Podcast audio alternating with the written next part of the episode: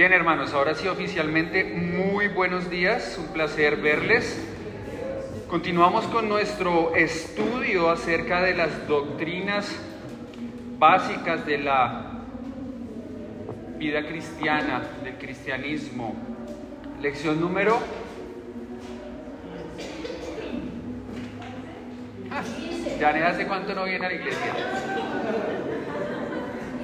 Todavía yo que estuve por fuera. 15, muy bien. Lección número 15. ¿De qué vamos a hablar en estos minutos?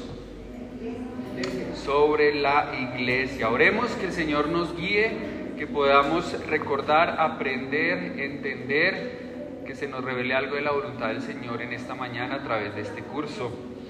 Poderoso Señor, gracias por tu Espíritu en nosotros. Gracias por la iglesia que has conformado propósito, con una razón de ser, parte de tu voluntad, Señor, reflejada, revelada en este cuerpo llamado iglesia. Rogamos que podamos en esta mañana atender un poco a tu voluntad, buscar de ti, eh, que tu Espíritu nos revele y podamos ah, dar gloria con lo que estudiemos. Amén.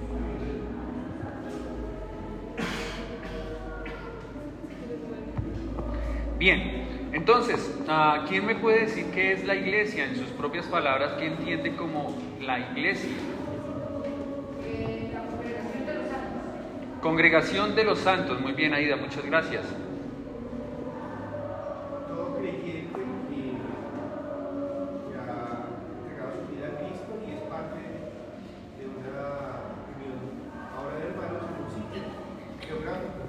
Todo creyente que habiendo recibido a Cristo, hace parte de una reunión con otros creyentes, hermanos, en un lugar físico. ¿Qué más? ¿Alguien más? El cuerpo del Señor Jesucristo. Muy bien. Ok, entonces, pensemos un poquito lo que dice allí. 15, eh, la iglesia dice que en lecciones anteriores hemos considerado que Dios ha hecho una obra, que el Señor Jesucristo también ha hecho una obra, que el Espíritu Santo ha hecho una obra para que las personas puedan llegar a ser creyentes, llegar a ser salvas, lleguen a ser eh, cristianos, los llamamos hoy en día. Desde hace unos cuantos años nos llaman cristianos. Pero esta obra del Padre, del Hijo y del Espíritu Santo en pro de la salvación del hombre.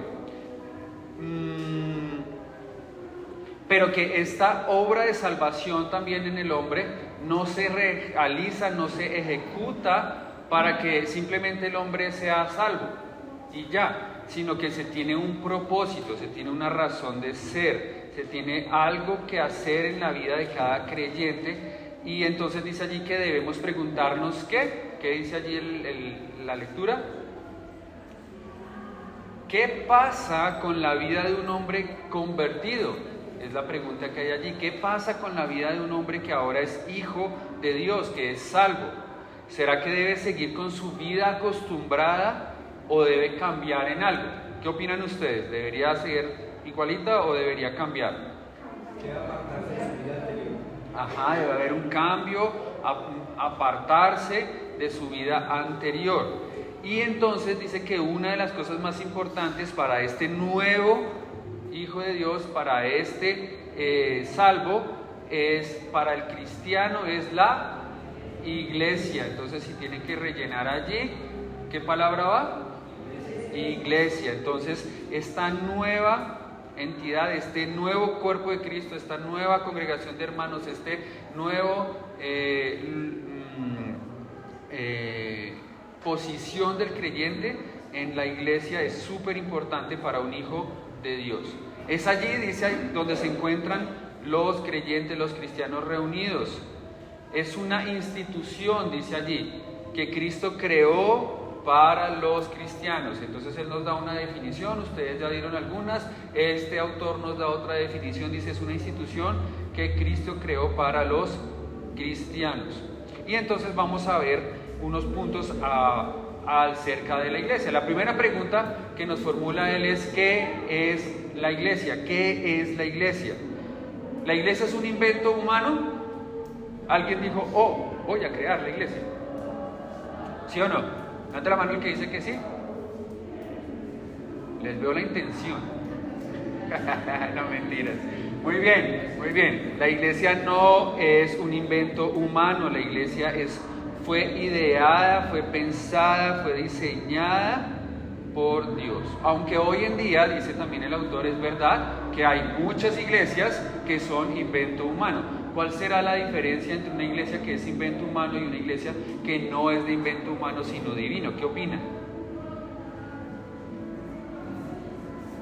Y no es de invento humano, iglesia que no es de sana doctrina. De invento humano aquella que no es de sana doctrina, donde no se está enseñando la verdad bíblica. Bien, ¿qué más podríamos decir?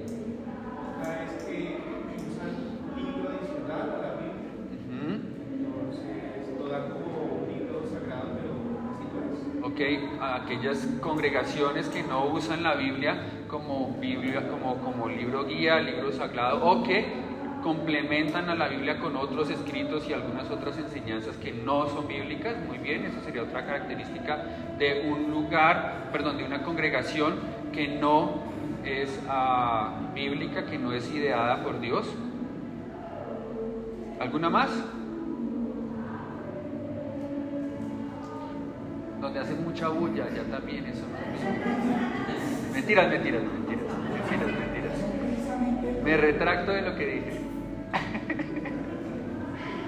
Entonces vamos a ver en la Biblia algunos títulos, algunas características, algunos nombres que se le dan a la iglesia que nos permiten ver que es una idea de Dios, que nos permiten estar tranquilos a la hora de saber si la congregación está haciendo eh, algo que Dios quiere. El primero dice A, iglesia.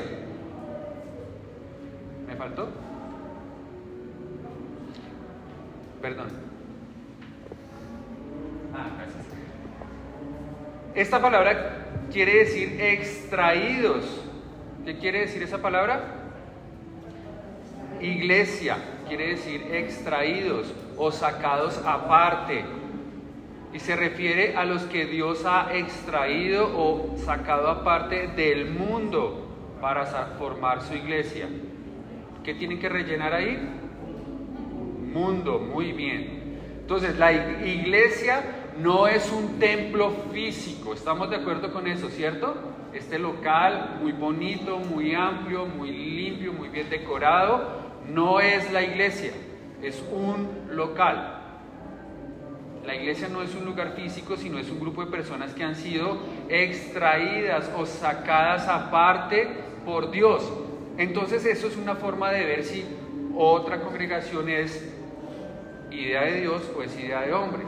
Si estamos allí reunidos, o perdón, están allí reunidas personas que no han sido extraídas aparte, sacadas aparte o apartadas por Dios, esa congregación no es idea de Dios.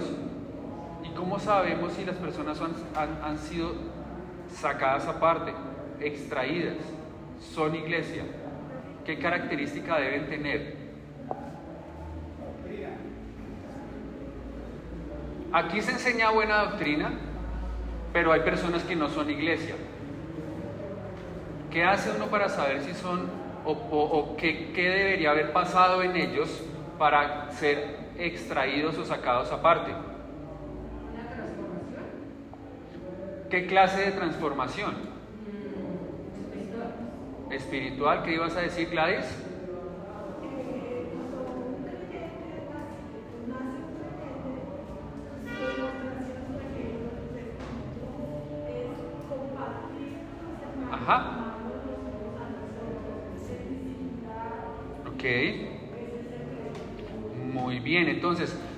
La congregación, la iglesia está conformada por personas que han sido extraídas, sacadas aparte, como siendo salvas.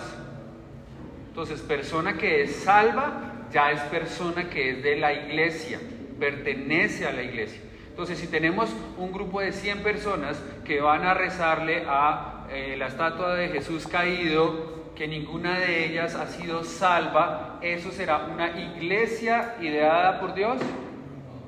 No, ¿Por qué? Porque no han sido realmente sacados aparte, no han sido salvos. Entonces la iglesia habla de que somos extraídos, sacados aparte, somos salvos del mundo, separados del mundo. Ya no somos miembros de este mundo, ahora somos hijos de Dios, aparte. Iglesia, sacados aparte, extraídos. B, cuerpo de Cristo. Entonces dice, todos los miembros de la iglesia constituyen el cuerpo de Cristo, que es la cabeza. Por allí ya nos habían dado esa definición. Si la iglesia es el cuerpo de Cristo, es Dios, es de Dios porque Cristo es Dios. Entonces, una iglesia en donde además de haber sido salvos, tienen a Cristo como el centro, no al pastor, no al coro, no al grupo de jóvenes, sino a Cristo como el centro, a quien le rinden honor, a quien obedece, a quien quieren glorificar. Están actuando como cuerpo de Cristo y entonces es una iglesia ideada por Dios. ¿Vale? Eso nos ayuda también a identificar qué es la iglesia. C, dice que es qué. ¿Qué dice allí el titulito? Depositaria de la verdad. ¿Qué querrá decir esto?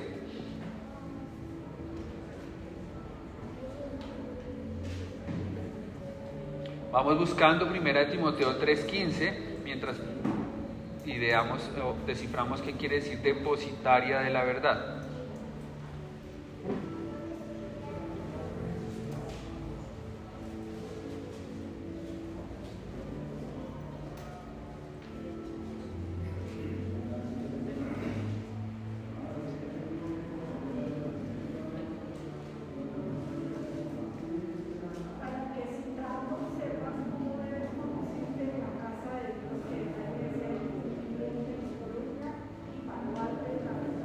Y baluarte la verdad. Quiere decir entonces que en la iglesia, lo nombraron ahorita ustedes, debe prevalecer la sana doctrina. Nosotros debemos esforzarnos, trabajar, meterle la ficha a que la palabra tal cual Dios quiere que se entienda, se entienda. Tal cual Dios quiere que se predique, se predique. Tal cual, Dios quiere que se aprenda, se aprenda que no se corrompa, que no se dañe. Nosotros somos responsables de eso para mantener una iglesia que sea de acuerdo al plan de Dios. Porque Dios pudo habernos salvado, sacado aparte, extraído. Dios puede hacer que queramos que Cristo sea el centro. Pero si empezamos a dejar la doctrina sana, la enseñanza, la verdad, la iglesia se va corrompiendo.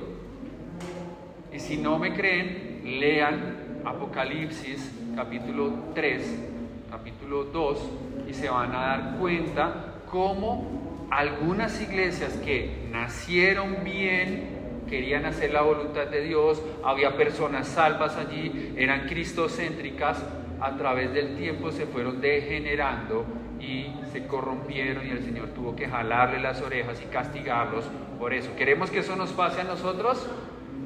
¿Cómo conservamos la sana doctrina? ¿Cómo conservamos la verdad?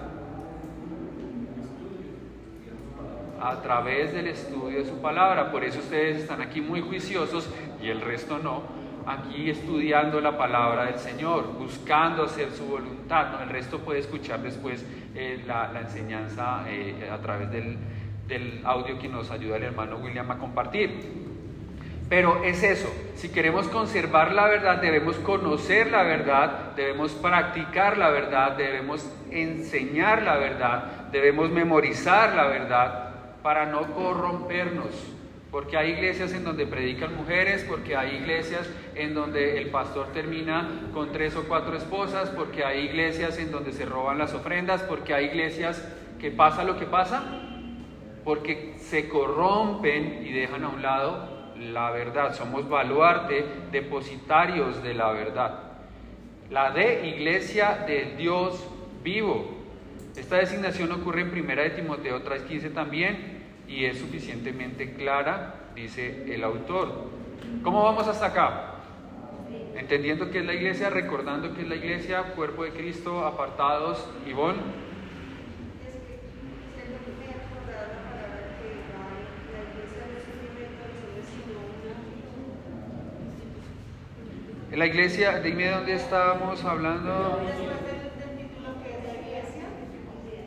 Ah, sino una institución que Dios mismo ha creado para sus propósitos. Gracias.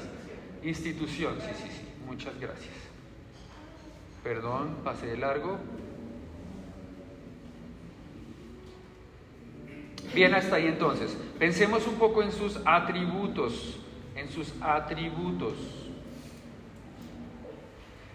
¿Qué cosas son las, cuáles son las cualidades de la iglesia? Entonces, si ya leyeron, pueden decir algunas. Si no han leído, ¿cuáles piensan ustedes que deberían ser cualidades de la iglesia?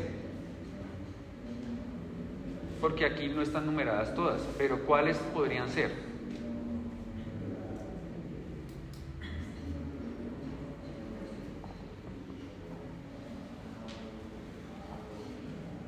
Por ejemplo, Don Víctor es muy amable, muy servicial, esa es una cualidad que él tiene.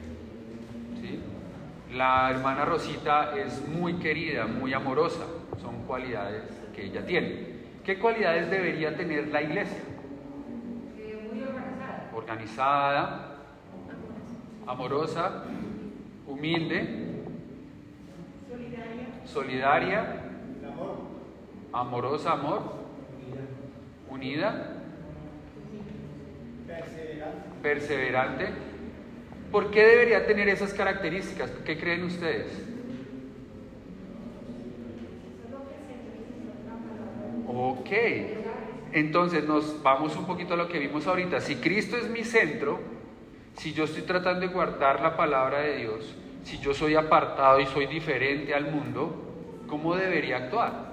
Como iglesia deberíamos actuar similar a lo que el Señor actuó, hacer lo que Él hizo, buscar lo que Él buscó, enseñar lo que Él enseñó. Esas características que ustedes dijeron, que al final son características que deben estar o que están presentes en el Señor Jesús, deberían reflejarse en nosotros también. Muy bien, muy juiciosos. Veamos algunas que están aquí escritas para terminar con estos tres puntos 1, 2 y 3 que están allí en cuanto a sus atributos. El primero es la unidad. Unidad. Entonces, en la cabeza de Dios no hay denominaciones, no hay sectas, no hay bandos, no hay equipos. Yo soy calvinista, yo soy presbiteriano, yo soy arminista, arminianista. No, eso no existe en la cabeza de Dios. La iglesia es una.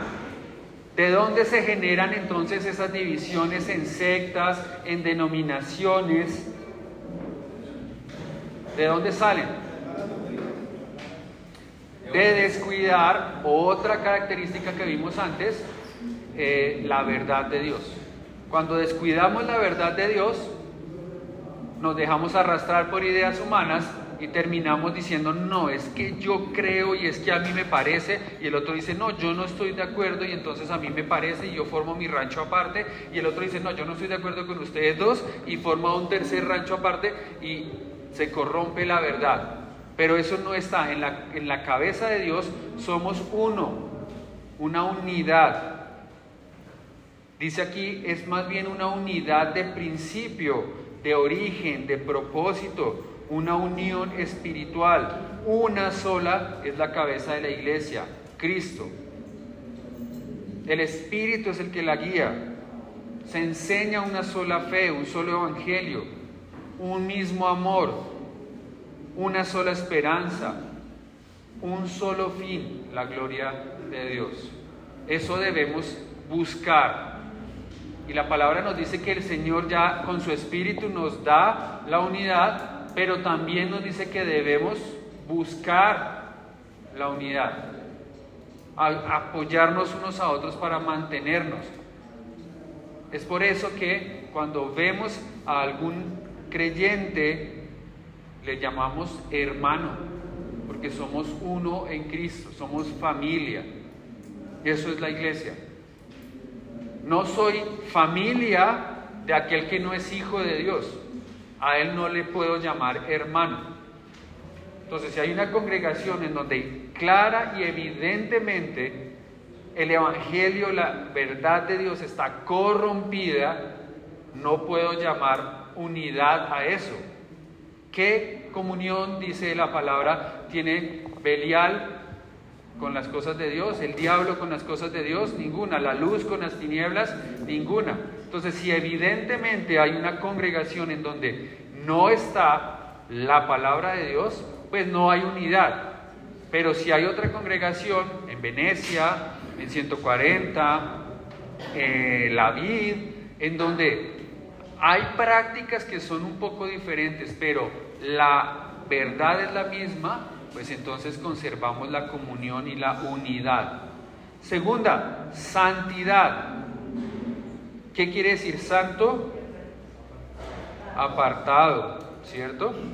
La iglesia es santa no porque sus miembros sean santos a la perfección, es decir, no porque estemos llenos de personas que no hagamos nunca nada malo, sino porque Cristo es su cabeza. Muy bien, Cristo es su cabeza y Él es santo. Cristo es santo. Entonces, nosotros que somos el cuerpo de Cristo, y Él es la cabeza, Él es santo, nosotros somos santos, apartados, ¿vale? Iglesia, hablábamos hace un rato como para dar una claridad aquí, decíamos que iglesia es extraídos o apartados, es un grupo de personas que se congregan, se reúnen con un propósito, o sea, están apartados o extraídos con un propósito. La santidad tiene que ver con que fuimos apartados para Dios, consagrados para Dios. Ya no somos nuestros y hacemos nuestra voluntad, sino queremos hacer la voluntad de Dios. Entonces esa es otra característica de la iglesia, la santidad. ¿Tu vida qué tan santa está siendo? Es la pregunta que se formula uno allí. ¿Estás actuando congruentemente con lo que eres? Porque ojo, ya eres santo. El Señor te ha santificado con la sangre que derramó en la cruz si eres hijo de Dios. Ahora, ¿estás actuando de acuerdo a lo santo que eres? quiero hacer énfasis allí. Notemos la diferencia. Yo no estoy en mi vida buscando ser santo.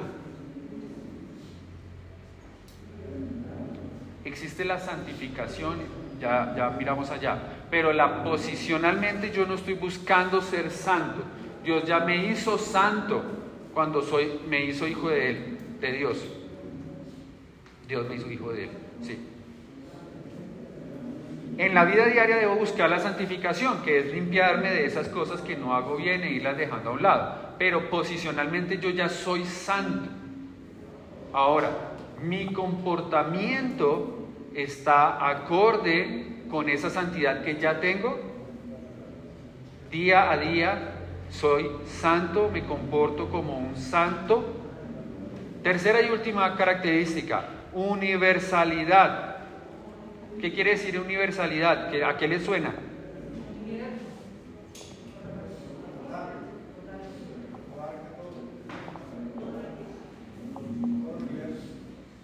Quiere decir que en todo el mundo hay creyentes, ¿cierto? Entonces todos los creyentes de todo el mundo son iglesia. Iglesia no solo es aposento alto suba, nosotros somos una iglesia local, pero pertenecemos no a una asociación aposento alto, no, aunque por temas de normas y cosas de esas sí, pero en la vida real pertenecemos a una iglesia universal. Cualquier hermano que haya en China, en Japón, en Rusia, en Uganda, en Polonia, en eh, Argentina, en Venezuela, que sea hijo de Dios es iglesia. Somos una iglesia universal. ¿A qué iglesia pertenece usted? A la iglesia de Cristo, que se congrega en todo el mundo, a diferente hora, en diferentes días de la semana. Localmente me congrego en Aposento Alto Suba, los domingos a las 9 de la mañana. Pero somos una iglesia universal. ¿Vale?